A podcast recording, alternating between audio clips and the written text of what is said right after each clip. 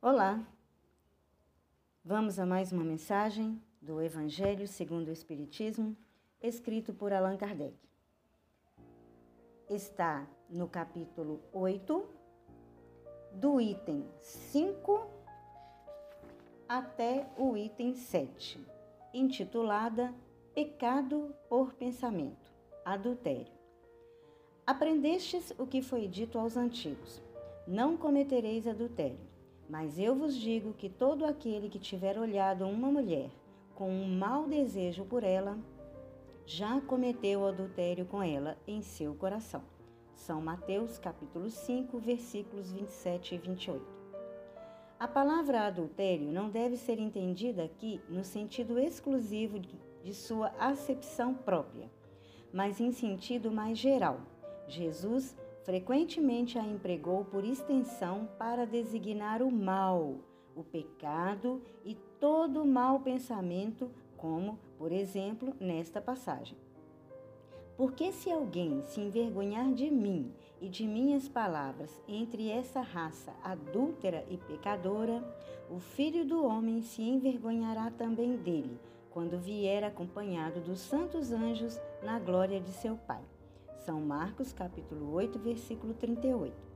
A verdadeira pureza não está somente nos atos, mas também no pensamento, porque aquele que tem o coração puro não pensa mesmo no mal. Foi isso que Jesus quis dizer. Ele condena o pecado, mas mesmo em pensamento, porque é um sinal de impureza. Este princípio conduz naturalmente a esta questão.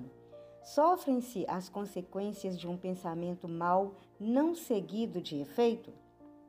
Há aqui uma importante distinção a fazer.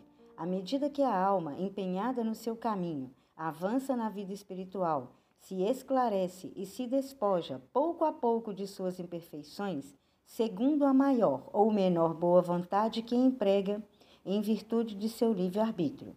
Todo mau pensamento, pois, resulta da imperfeição da alma, mas, de acordo com o desejo que concebeu de se depurar, mesmo esse mau pensamento torna-se para ela uma ocasião de adiantamento, porque o repele com energia.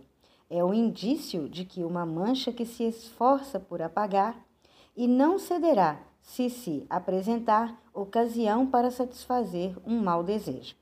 E depois que tiver resistido, sentir-se-á mais forte e alegre com a sua vitória.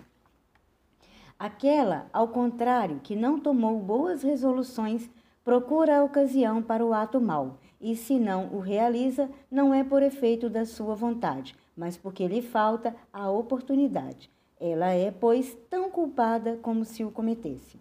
Em resumo, na pessoa que não concebe mesmo o pensamento do mal, o progresso está realizado.